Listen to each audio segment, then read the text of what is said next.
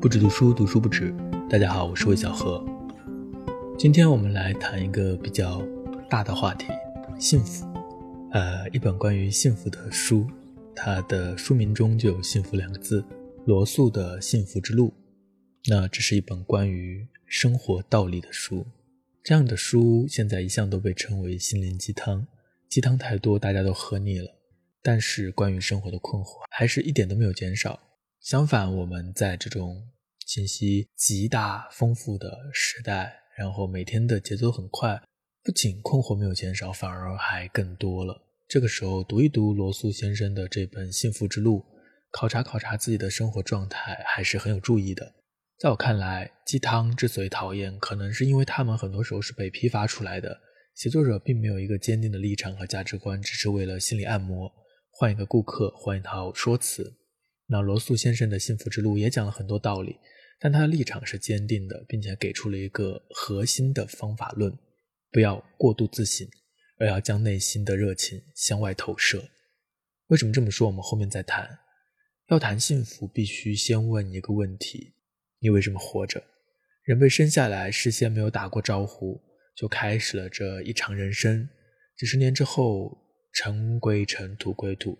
目前为止，好像还没有人打破这个规律。虽然好像有很多人试图去各种各样的延长生命，不管是通过，比如说将大脑上传，或者是物理上的呃延长生命的这种药啊，或是从基因上进行改变等等。好像科学在这方面也开始不断的拓展。从前我们听过很多什么秦始皇啊，也想要长生不老。反正人为了延长生命做了很多努力，但到目前为止还没有人能够打破这个规律。人必有一死，在这有限的几十年之间，一个人该如何活着才算没有白活？这是一个每个人都会问自己的问题。那一个广泛被接受的目标就是幸福。我不知道是什么时候这个词可以被称为一个。绝大部分人追求的人生目标就是幸福，就是一个生活的理想状态。好像我小的时候从来没有这种概念，我不知道幸福是什么。那幸福大概可以简单理解为一种更深层次的、更加持久的快乐。如果不幸福，就算是帝王将相，就算是家财万贯，可能也没有意义。很多人都是这么理解的。那如果你也认为幸福是重要的人生目标，那么我们和罗素先生就达成了一致，可以继续往下谈了。当然，其实我自己个人认为，幸福并不是人生的唯一目标。但是这个又是另外一个话题，我们先放过，也许以后可以谈谈。那虽然大家都说幸福，但是问一问身边的人，好像满意自己生活、感到幸福的人并不多。大家还会想到之前央视的一个采访，就是“你幸福吗？”问的人一愣一愣的。幸福是奢侈品吗？普通人能够达到吗？罗素的意思是，当然可以。他写这本《幸福之路》的目的，就是要说明如何获得幸福。书的结构也很简单，前半部写不幸福的原因，后半部写幸福的原因，基本上就是一个归纳总结，然后开药方，确实很有鸡汤之嫌。那不幸福的原因，首先想到的是穷，贫穷很难让人有幸福感，因为匮乏。贫穷不仅是物质的匮乏，在一个商业社会还包含羞辱。不过这本书并不讨论致富。这本书的讨论范围圈定在那些表面并不是很痛苦的人身上，假定他们已经有足够的收入，保证自己有吃有住，身体也足够健康，可以进行日常的物质活动，并没有什么明显的外在原因，但生活也并不快乐。讨论的是这些人，那我想这些人可能也是我们绝大多数人。罗素认为，过着没有明显缺陷的生活仍然不幸福，很大程度是由错误的世界观、伦理观、错误的生活习惯导致的。而要获得幸福，第一步就是发现这些错误，了解我们何以不幸福的原因。那他这本书当中也写了很多不幸福的原因等等。呃，我总结了六条，或是我觉得确实好像是这么回事的六条，跟大家分享一下，大家听一听，是不是确实有这方面的原因？那第一条就是过度竞争。在现代社会，挣钱的能力往往被看作是一个人的价值所在。那我们一般讲成功，直接指的就是财务上的成功。大家的很多理想就是财务自由，似乎达到这个目标之后，人就可以获得一种完满的状态了。成功从来没有错，成功也会带来满足感，带来幸福感。但是如果为了得到它而牺牲其他所有因素，代价就太大了。这并不是说要好吃懒做，没有上进心。而是要认清，成功不是所有，生活中还有其他的你可以感到幸福的东西，否则生活就失衡了。如果最后你都没有办法达到成功，那不是要崩溃吗？所以，过度竞争肯定是一个很大的原因，就是让我们感到不幸福的。那为什么会过度竞争呢？有外部的原因，可能也有内部的原因。那第二条，罗素讲的就是嫉妒。嫉妒是很正常的心理状态，不知道你有没有嫉妒过别人？小声的可以留下你的留言。虽然很正常，但是这种心理状态也不能任其生长。因为嫉妒并不会带来快乐。关于嫉妒的一个真理是，你不会去嫉妒这个中国首富，而只会去嫉妒和你状态相当但又比你稍好一些的人，或者说往往和你同样的出发点，甚至还不如你的人，但是现在他比混得比你还好，这个时候你可能就会生出嫉妒之心。那如果你是一个爱嫉妒的人，当你发现一个水平不如你的人，他的收入是你的两倍。你的满足感就会随着心情沮丧而立刻消失，开始被不公平感所折磨。是的，也许一开始你还会为自己获得的这个，不管是收入还是一个事情感到满意、感到开心。但是，一看别人比你还要多，这个时候 你反而就不开心了。我们很多时候，你的心里的这种满足感，并不是来自于纯粹的一个呃量，而是和别人的对比。但是这种对比就是永无止境的，被这种感觉折磨也并不能改变事实。所以罗素认为，靠成功是不能远离嫉妒的，因为总能在坐标系当中找到比你成功的人。所以想要远离嫉妒，就应该好好享受你面前的快乐，做你必须做的工作，避免与你想象中的可能是十分错误的比你更幸运的人做比较。啊，这个话说的是多么的正确呀！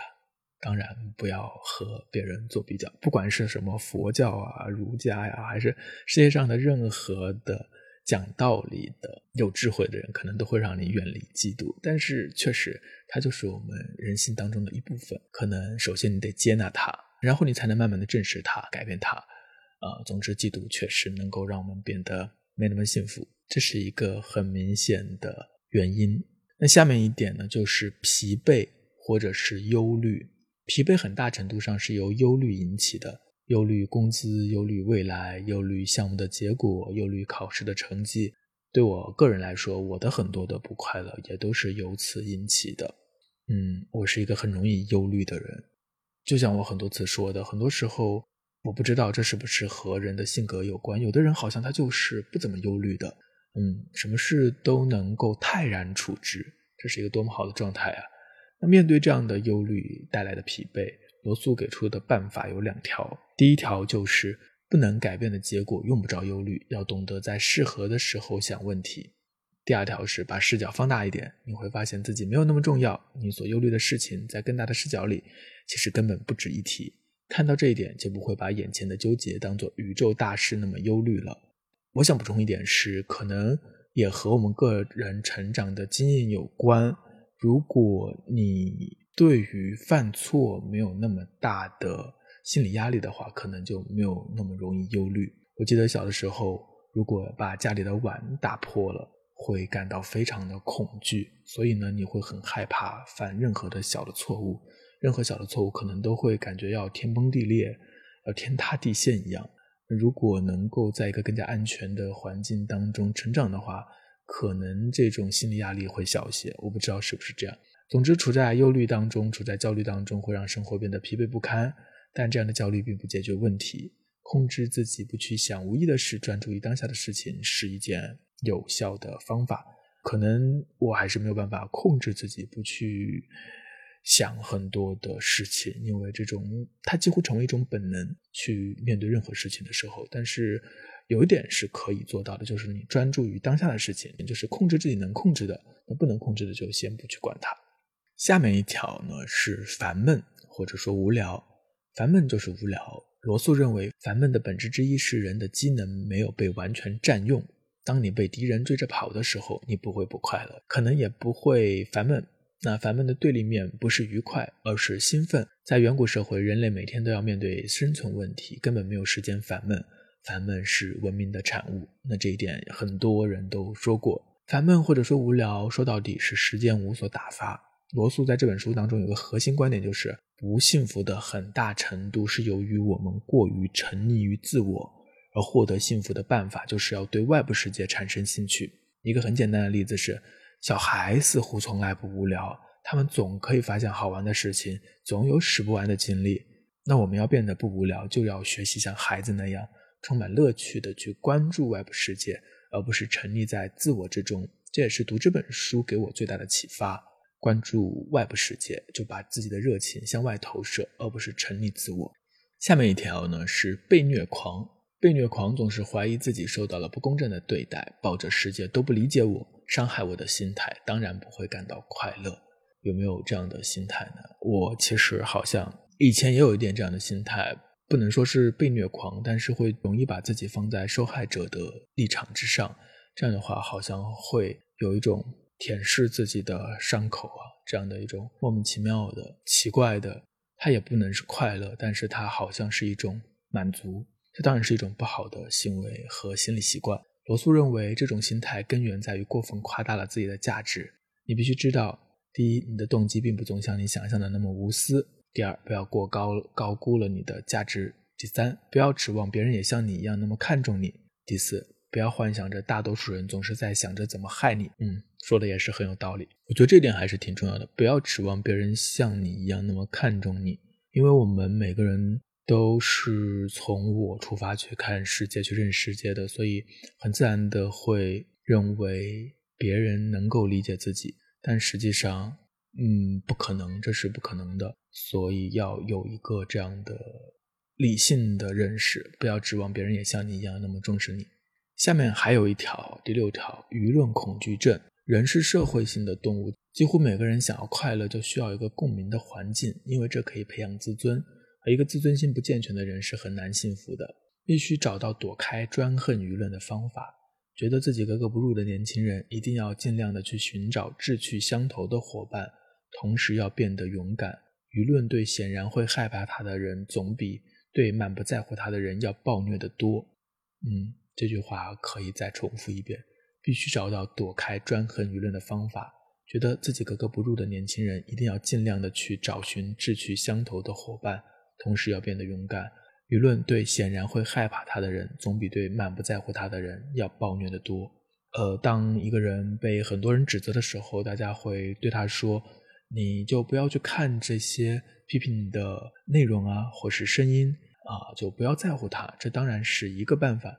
但另外一个办法也是这条建议当中说到的很重要的，就是尽量的去寻找志趣相投的伙伴，这一点很重要。找到可以对话的人，在乎他们的意见，听他们的声音，这个能够让自己获得一种更真实的交往，然后有这种能量的传递。如果对这种舆论的恐惧一直很强，就很难做出什么大事了，也不可能找到精神上的自由。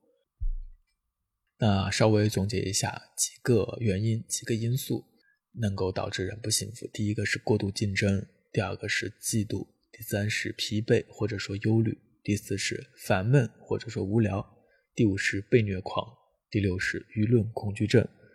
那这六点几乎很多点可能都说中了我，至少是曾经的我。那如果你有这样的一些问题的话，可以往下听。这是罗素给出的一些建议，如何变得更加的幸福一些？我这里抄下了三条。第一条就是情趣，对更多事情发自内心的产生兴趣，会更容易感到快乐。还是回到那个观点，罗素认为，走出自我沉溺，将热情和精力向外投射，就会找到快乐，像孩子一样去玩耍，去挥洒你的精力。他举了一个例子：假定一个人喜欢草莓，而另一个人不喜欢。后者又在哪一点上优于前者呢？当然，没有人能判断草莓好或者不好，但对于喜欢草莓的人来说，他却有着别人没有的乐趣。就这点来说，他的生活更快乐，他也能更好的适应他们这两种人都生活在其中的社会。喜欢读书，喜欢跑步，喜欢园艺，喜欢拼乐高。一个人感兴趣的事情越多，他的快乐的机会就越多。兴趣范围要尽可能的广。尽可能善意的，而不是故意的对待你感兴趣的人和物，这是罗素给出的一个建议，就是不断的将你的精力向外投射，热情向外投射。下面第二个建议就是爱，非常老生常谈的一句话，一个词，不论是被爱还是爱人，都会感到满足感，感到幸福，这是一个毋庸置疑也不用多说的点。下面一点呢是工作，工作会让人感到幸福吗？可能有些人听到这两个词“工作让人感到幸福”，都会觉得想要骂人，因为工作 常常让人感到痛苦。就很多人都会说，如果不工作该多好啊！可是如果不工作，你也不一定会感到快乐，因为明智的度过闲暇时光的能力是文明的终极产物。目前很少有人能达到这种水平。就是如果给你很多的闲暇时光，然后你也不用工作的话，其实你是很难度过的，你可能会陷入无聊。工作让我们有事可做。另外，它还让假期变得美妙。除此之外呢，工作本身也可以令人感到快乐。不过，它有两个因素要满足：第一，就是可以运用技能，运用的技能。当我们把我们的能力运用出来的时候，我们会感到快乐的。第二，具有建设性，而不是那种重复性的无聊的工作。那只要这项工作可以精益求精，你可以不断的精进，那么这项工作就可能能带来快乐。如果当工作完成时，会留下一些纪念碑一样的东西，那么你可能就会得到更多的满足。总之，发挥自己的能力是一件快乐的事情，就像我们喜欢玩游戏一样。如果能对自己的工作感兴趣，从中获得满足，可能会更快乐一些。而如果从事的是没有自尊的工作，就很难真正的幸福。因为工作是我们现代社会当中一个人一生的时间当中非常重要的花费时间的部分，可能。一天当中，你有三分之一甚至更多时间都在工作。那如果这个工作没有办法发挥你真正的能力，没有办法让你感到满足，这个人肯定就很难快乐，也很难幸福。那么，如何找到适合自己的工作呢？这个可能就是一个更加大的话题了。啊，其实我之前还问过一些朋友，就是你喜欢做什么，或你想要做什么？其实很多人一开始是没有自己想要做的事情的。这就有点难办，所以我也不知道怎么办。我可以分享一下我的自己的一个经历，就是我最开始好像也不太确定自己想做什么，但我一开始是很喜欢写东西，所以我想要写作为生。当然，这个其实很难。虽然后来呢，阴差阳错，因为互联网的关系吧，稍微的有点靠近这个职业，呃，至少也算是在写作。但是在一开始，其实我也不知道啊这条路能不能走得通。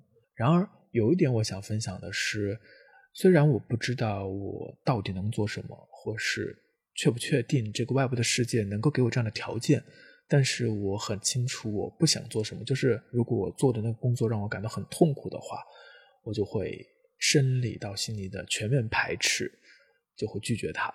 我觉得如果能够在一开始多多的拒绝一些让你感到不适的工作，可能慢慢的你的这个工作上的舒适度就能够有一个。至少有一个区块吧，不会完全陷入那种痛苦之中。当然，每个人所处的环境还有面对的选择都不一样，不能一概而论。那最后总结一下，就是有很多事情会让我们变得不快乐，让我们变得不幸福，比如嫉妒、烦闷、疲惫、焦虑等等。一个人要获得幸福，可能要克服这些因素。我们很多时候不快乐，是因为沉溺于自我，过分的自信，有时候自我否定啊，有时候又过于自大。我们应该避免以自我为中心、没完没了的自信，会让自己变得软弱无力。这也是我自己需要学习去改变的地方，因为我也经常会没完没了的自信。我很羡慕那些天生自信的人。那真正有意义的事情是拓展对外部世界的兴趣，培养情趣，拥有持久的工作目标。当然，大家都知道，听了很多道理，并不一定能够幸福。但是，知道是行动的前提。意识到自己的问题，才有可能改进。而且我相信人是可以被塑造的，而且是可以由自己去塑造的。所以不要抱着那种我就是什么样的人，然后我这辈子就这样了。反正不要抱着这样的一些想法，接纳自己，然后试着小小的进行改变。不需要特别痛苦吧？就是如果那边能够让你感到舒服的地方，就往外面踏一点。大概就是这样。好了，那今天这一期有着心灵鸡汤 嫌疑的节目和书籍就分享完毕了。不知道对你有没有帮助呢？或者你是不是也经常会有这方面的一些困惑？的你觉得，呃，让你就是从一种很不幸福、很不快乐状态当中摆脱出来，变得觉得自己更好了的这个过程，你自己做到了什么？改变了什么？也可以在评论区和大家一起分享一下。那这期分享的书籍就是罗素的《幸福之路》。下面来聊点闲天。之前年底的时候，就是在其他平台分享播客的时候，就有朋友留言说：“其实还挺想听我聊聊日常的，就是一些碎片的，可能没有那么大意义的一些日常生活。因为最开始我的播客好像前面就会碎碎念一些东西，但是后来好像为了使这个主题更加集中一些，我的碎碎念的部分就越来越少了。那我觉得放在前面，可能有些人一听啊没有进入主题，会觉得不过瘾。那放到最后就可以了。如果你已经听完了这个分享书的部分，就没有什么想听的，就可以退出去。但是如果你还想听我随便聊聊的话，那就还可以继续听下去。反正就是一个闲课。嗯，这次有个可以分享的，就是我上一周的一个直播的初体验。上周四和周五我做了两场直播，真的是一个很密集的事情啊。周四是在视频号，周五是在小红书。那这个事情呢，其实很早之前我就有点想要做。因为想要尝试，我确实很喜欢尝试新的东西，就想看看这件事情它的整个流程是怎样的。呃，从最开始写公众号到后面做视频啊、做播客，都是这样的一种心态吧。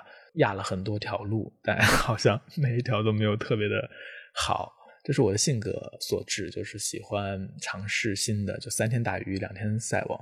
而且这两次直播呢，都是带货直播。买了一些书，还有少量的生活用品，整个的一个感受就是非常累，而且因为工作中加入了这个新的东西，所以节奏大乱。嗯，但是也有个很奇妙的感受，就是体验到了一种创业的氛围，很奇妙也很好玩，跟大家分享一下。其实直播一两年前我试过一次，那次呢直播了四个小时，口干舌燥，发誓再也不干了。去年又想试一试，但是一直拖延，就到了一月份嘛，二零二四年了，我想说。还是尝试一下吧。终于在年前试一试，就筹备了起来。呃，我的很多的想法都是可能酝酿一两年才开始行动。比如说去年九月份开了读书营，那我可能从一九年、二零年就开始想要弄了，但是就拖了两年。这个直播也是这样的，回想起来还是很仓促，因为我大大低估了直播，特别是卖货直播这件事情的复杂程度。入门是很简单的，你打开手机就可以播了。但是要使直播间看起来像那么回事儿，就是至少你的这个灯光好像明亮一些，人看着不是那么的多的阴影，整个成本还挺高的。之前那次直播两年前，我就是一个人没有打灯，拿着一个手机，很灰暗，我感觉也不好。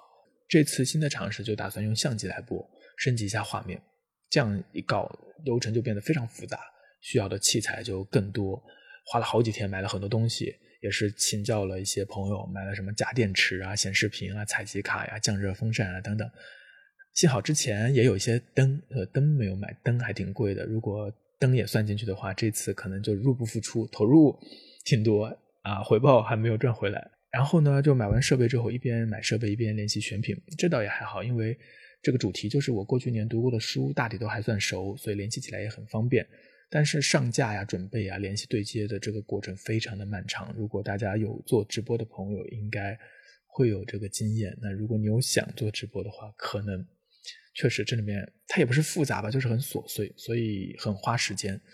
终于选品选的差不多了，呃，现在回想来的话，这个选品也选的不好，就是里面有很多的经验是你要做了之后才会知道的。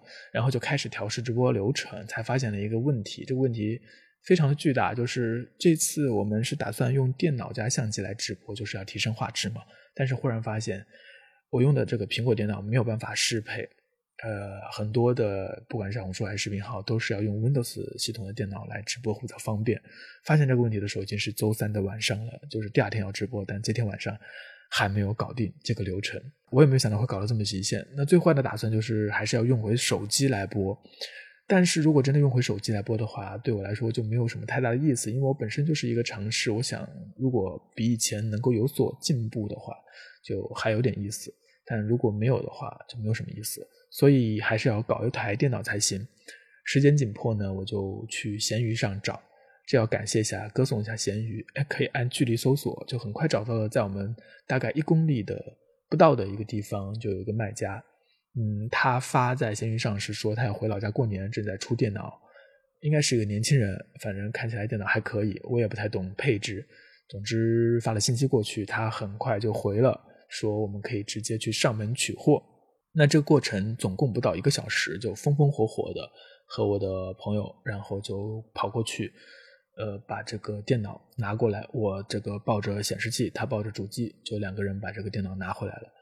这样的一种状态还让我挺挺挺挺挺挺挺难忘的，因为好像有一种热烈的氛围，风风火火的，很久没有这么投入的在一个事情当中，而且这个事情不能只有我一个人来做，我其实很习惯一个人做事情，但是这个直播事情很流程很复杂，所以找了朋友来帮忙，然后一起投入一个事情当中，这个过程还让我挺开心的，有一种回到十年前啊刚来深圳的时候那种状态。另外，去到那个卖家的住所也是很难得的体验，因为在城市当中，我们很难去到陌生人的这个私人领地，好像大家都会约在外面，不会不会贸然的去到一个人的家里，所以我一直很好奇，在一所所的房子当中住着都是怎样的人。其实我之前还想过，想过好多，我想过很多很多的内容的策划，比如说就是去跟拍一个普通人他的一天是怎么度过的。但是由于我这个 I 人属性，所以从来没有把这个想法公布出去，也没有招募过，所以它从来没有变成一个事实。呃，但我确实对别人的生活很感兴趣，所以这一次呢，就去到了这个卖家的家里。他住在离我不远的一个城中村。呃，现在城中村和我刚来深圳的时候，城中村已经变化很大了，它里面已经有电梯了。而且呢，装修都挺不错了，不像以前我租的那个破房子，实在是阴暗潮湿。那他住的也是一个单间，打开门里面就放了一张床，然后有一个桌子，有一个呃洗手间，还可以做点饭，还可以一个人住，还挺好的。然后呢，房间里还有两只小猫，一打开门，猫就就藏在沙发底下去了。虽然其实没有和这个卖电脑的朋友聊什么天，但是这个状态还是很顺利，很顺利就把电脑拿到了。然后他以为我们要创业，还祝福了几句，这种感受也挺好，来自于陌生人的祝福。总之，件电脑事件呢，是我过去一周。啊，上周吧，记忆最深刻的事情。后来直播间就调试的差不多，就可以播了。但是还是出现了一个失误，这是一个技术上的失误，就是我们定的是七点直播，但是大概在五十六点五十的时候就开了一个私密直播，想试试画面，但其实这个就推出去了，我们不知道，导致很多预约的朋友就没有看到直播，点不进来。这是一个你做了之后才会发现的一个问题。很多事情都这样的，如果你没有做，你不知道有多少的步骤。那具体到开播，其实刚开始还挺紧张的，虽然。我说话没有什么太大的问题，但是就是会越说越快。我自己录视频的时候也是这样，越说越快，一直在赶流程，很快就感到肩膀巨酸，有点坐不住了。主要原因还是不够放松，心理状态、心理压力比较大。后来第二天那场就比较轻松了。看来它也是一个习惯的过程，而且这里面你会发现，哦，原来整个流程里面有这么多的事情。不只是我们看到屏幕里的那一点，你自己去做了之后才会了解这里面其实还挺好玩的。特别是你看那个数字不断上升，或者是它不动的时候，忽然心凉了，忽然心又热了。那这就是我的这个直播的初体验，整个卖的也不是特别好，因为不管是选品啊，还是我自己的这个呈现，可能都不是特别好。总之，这就是关于我上一周的一个生活碎片的分享。嗯，我想这个小小的板块就叫做碎片时间，差不多这个意思吧。时光、时光碎片之类的，呃，有的话就和大家分享一下，没有的话就算了。